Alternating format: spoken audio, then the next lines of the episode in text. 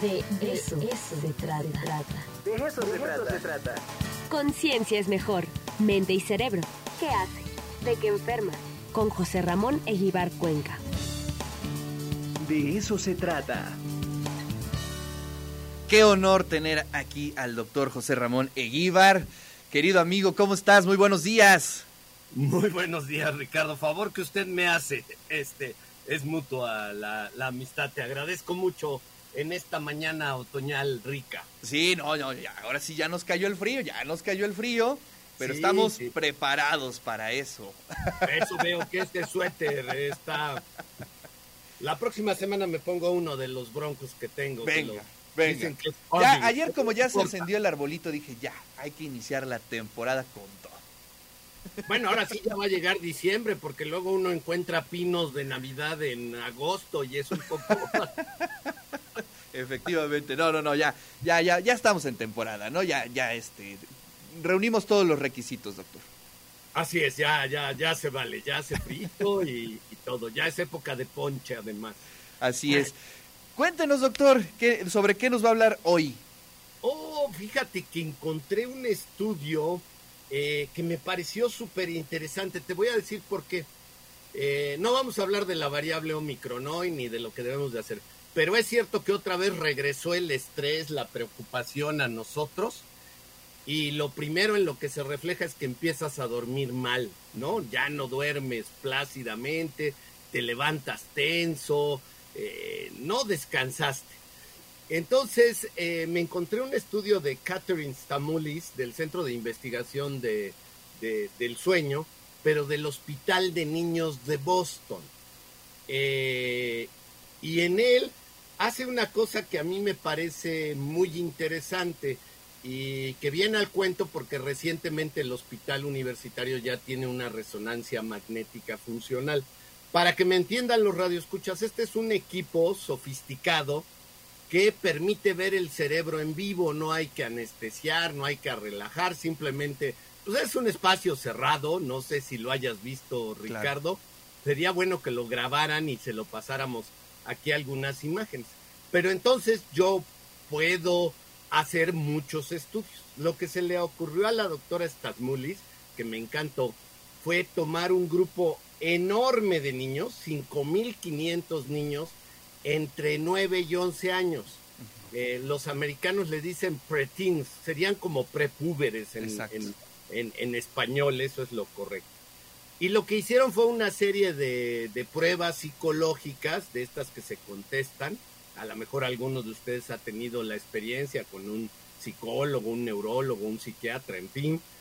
Y lo que querían ver era que también estaba su atención, su memoria, su regulación em- eh, emocional, cómo, cómo pueden responder ante esta situación que ya llevamos ahora sí casi do- dos años prácticamente, y su conducta si se volvían agresivos, por ejemplo, que es un enorme problema hoy por hoy debido al confinamiento y la restricción de actividades sociales. Esa fue la primera parte. Eh, y eso lo, lo, lo trataron de correlacionar a ver si encontraban algo en el cerebro y con el número de horas que habían dormido los niños. Y lo que encontraron era que, ya lo sabemos, pero ahora tenemos un estudio muy serio, además en este grupo que es muy importante, yo diría, sumamente impor- importante, que aquellos que dormían menos en, en prepúberes, ¿eh? Si te acuerdas, Ricardo, ¿qué capacidad de dormir tenías cuando eras Uy, no, no, no, no, no, no, no, no, era un dormilón.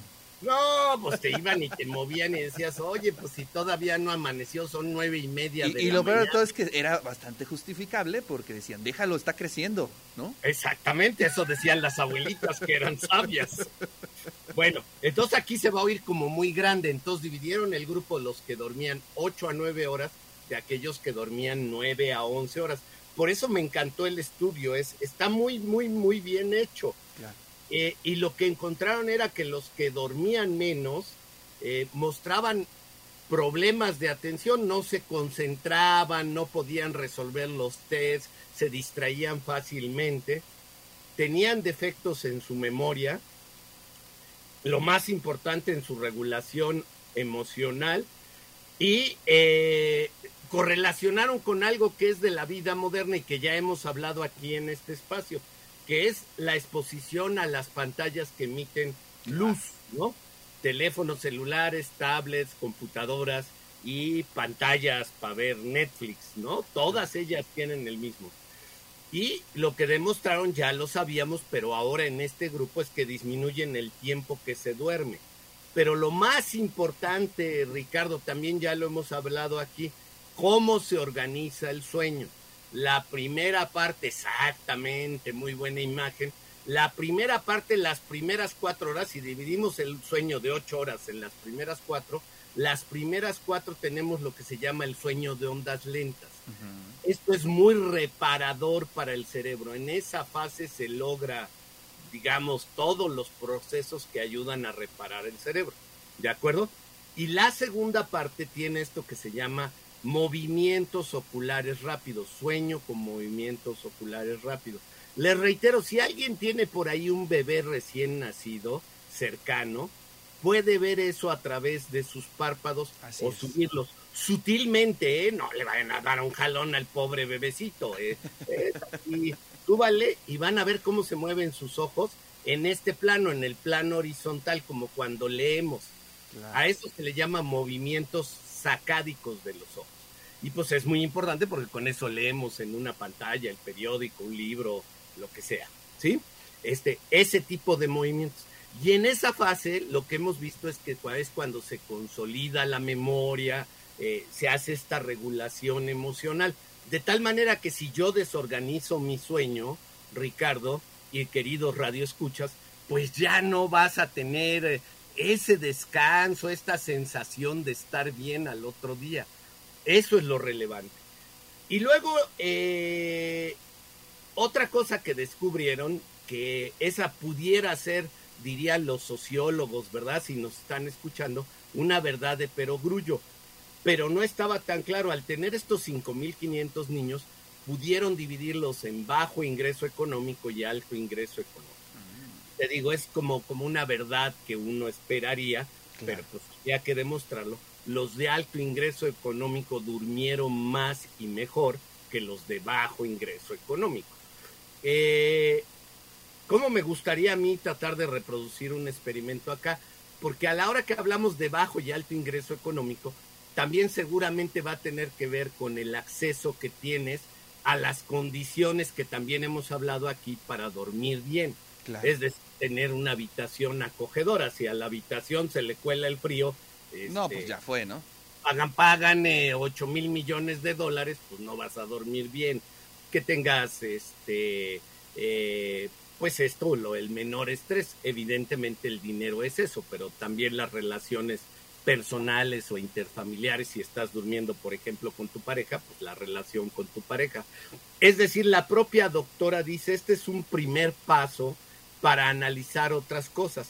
Ella también analizó una cosa y la voy a decir aquí, eh, que en México no nos gusta, eh, pero que en Estados Unidos hacen mucho énfasis, que es el aspecto de la raza. Yo no creo en la raza, este, yo creo que la mayoría de la propia raza de los americanos, pues que es italiana, sí, sí, irlandesa, ¿no? Han llegado mexicanos, africanos, o sea, es Claro. un poco un mito, ¿verdad? Pero bueno, se mantiene. Entonces ellos encontraron que las personas mestizas, vamos a decir, de piel clara, eh, este, tendían a dormir mejor. Pero claro, ellos Claro, ganan- porque de cierta forma va relacionado con el nivel eh, económico, ¿no? Y claro, las y lo social. Claro. Por eso yo decía como que como que se puede hacer más, pero la, la doctora Stamolis lo, lo aclara, dice, este es un primer paso y lo pudimos hacer porque eh, el hospital de Boston tiene, el de los niños de Boston, pues tiene una enorme cantidad, es un hospital enorme y entonces es lo que aquí en México hace muchos años se decía hospitales de concentración, ¿no? Cuando yo estuve en el grupo piloto del, del IMSS, eh, era en San José era una delicia, porque tenías pacientes de Veracruz, de Tabasco, de Chiapas, Claro. de Oaxaca. Entonces tenías una visión llegaban enfermedades que no eran comunes Claro. aquí en el altiplano mexicano. Y entonces eso del- desde el punto de vista de formación como médico era muy enriquecedor. Alguien que no estaba en un hospital de concentración, pues no tenía oportunidad de ver, vamos a decir, es real, ¿eh? Enfermedades raras o muy raras. Eh, hablábamos la otra vez, ¿verdad?, de las facomatosis, de, de la enfermedad de von Reichenhausen. Bueno, yo vi varias, ¿no? El doctor finado Iván Gamboa, pues era el, el, el, el genetista de ese hospital y tenía pacientes en todo el sur sureste y por lo tanto era un experto, era un médico muy importante con referencia, insisto, en todos estos estados. Y eso se debía a eso, a que concentrabas, a que a Puebla llegaban estos pacientes para evitar que llegaran a la Ciudad de México. En la estructura organizacional del Instituto Mexicano del Seguro Social era así. Entonces, es, por ejemplo, Puebla era el centro donde se almacenaban las vacunas que llegaban a Centroamérica, Wow. Ricardo. México la proveía de vacunas a El Salvador, a Guatemala y Honduras. Entonces, era, era un gran centro hospitalario. Estos grandes centros hospitalarios ofrecen ventajas y pues hay que aprovechar. Claro, para hacer este tipo de estudios, pues un manjar, ¿no? Exactamente. Luego en el hospital universitario también tenía pacientes del sur sureste, era tradicional, incluyendo Oaxaca Guerrero, que esto del sur sureste es medio raro en nuestra geografía, ¿no? Claro. Pero bueno, Mérida, por ejemplo, está más al norte que, que Veracruz, por ejemplo. Está, si ustedes ven el mapa y tracen, van a ver que es bastante norteño. Claro. Eh, tiene un clima tropical por, por la cuestión de, del Caribe. Pero bueno, eh, volviendo al punto, creo que este es un buen estudio que demuestra eh, que el dormir y el dormir bien es muy importante para los procesos de maduración. Yo quería traer esto para que quienes nos escuchen, eh, los papás, los, los tutores, los mentores, eh, la gente que luego recibe en sus casas a nuestros estudiantes, pues si se queda dormido, se queden calladitos y lo dejen dormir esa siesta o, Claro. o que se levante tarde el fin de semana un poco. Eh, eso también ya ha dicho que está sujeto a debate, pero creo que, que sí, que debemos dejar dormir a los prepúberes, a los púberes y a los jóvenes para que tengan un desarrollo cerebral adecuado. Creo que, creo que ese es el, el mensaje que hoy quería transmitirle a todos nuestros radioescuchas. Y creo que también darles las condiciones, ¿no? Es decir, eh, cuidar esa parte, lo de las pantallas, que es súper común, ¿no? Que yo creo que ahorita no hay papá que no recurra a decir, oye, pues tengo que hacer esto, pues le presto tantito el teléfono, la tablet, que juegue un rato en lo que yo trabajo o algo así.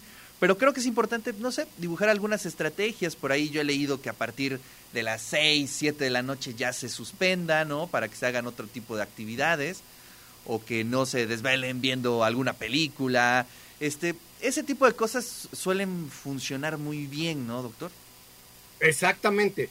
Ya habíamos dicho también al inicio de la pandemia, ¿te acuerdas cuando se desorganizó el ritmo? Todos lo padecimos. Sí. Ya no había una responsabilidad. Luego ya vino el, eh, el que todo lo íbamos a dar por vía remota y creo que regresamos con creces, ¿no? Yo ayer no sé cuántas horas estuve en la pantalla, tuve muchas sesiones virtuales y vienen ahora los exámenes para los profesores. Entonces yo creo que una buena regla es lo que tú dices, poner horarios. Eh, ¿Sabes qué? Puedes usar tu tablet para jugar o tu televisión hasta tales horas. Claro. Y, y, qué sé yo, en la casa, la hora que determinen, entre más temprano mejor, digamos máximo 9, 10, se acabó en esta casa. Si quieres puedes leer, hay otras actividades que puedes hacer antes de dormirte, eh, pero ya no seguir con esta exposición a la luz azul, eh, este, que es la que no te, después no te va a dejar dormir, sobre todo si tienen problemas de sueño. Recuerden no tomar excitadores después de las 5, que es eso, café, té, chocolate, bebidas energéticas, ya dijimos refrescos de cola, refrescos que vienen en botellas verdes que nos dicen que son de lima limón, que no lo son, eh, lo que tiene maracuyá, aguas, eh, todo eso contiene este tipo de excitadores. entonces no es recomendable después de las 5. Claro. En las personas de mayor edad, este, recuerden que se paran al baño una o dos veces, entonces puedes limitar el ingreso de agua, igual que dices de las pantallas, pues hasta las 9 tomo agua, después de las 9 o las 8 ya no vuelvo a tomar las 9, 10 sería, ¿no? Y Claro. entonces ir a evacuar la vejiga antes de dormirse para evitar esa interrupción. Eh, y ya, y estas medidas simples, fáciles, hacer que el cuadro esté lo más acogedor posible, si hace mucho frío, pues agreguen un zarape o cambien a una pijama de franela, eh, etcétera. Estas medidas que te permiten eh, estar muy bien. Recuerden que baja un grado de un grado la temperatura del cuerpo ah, en la noche, entre las 3 y las 5 de la madrugada, pues vamos a bajar un grado. Entonces luego no, no, no se confíen de que, ah, está muy bien mi habitación, puesto que a las 3 les puede dar frío y todos muchas veces dormido a- anda buscando el zarape que Exacto. Que pateó dónde quedó, una. ¿no? Doctor. Entonces, eh, estas condiciones son súper importantes Claro, y dejemos que los jóvenes duerman y duerman bien porque eso va a hacer clave. un mejor desarrollo Así cerebral. es. Doctor, le agradezco muchísimo, le mando un fuerte abrazo. Buen día. Pues ahí está la columna del doctor José Ramón Eguíbar, director general de Desarrollo Internacional de nuestra universidad. Hablamos sobre salud mental y la cantidad de sueño en prepúber. Es bien interesante el tema, ¿eh?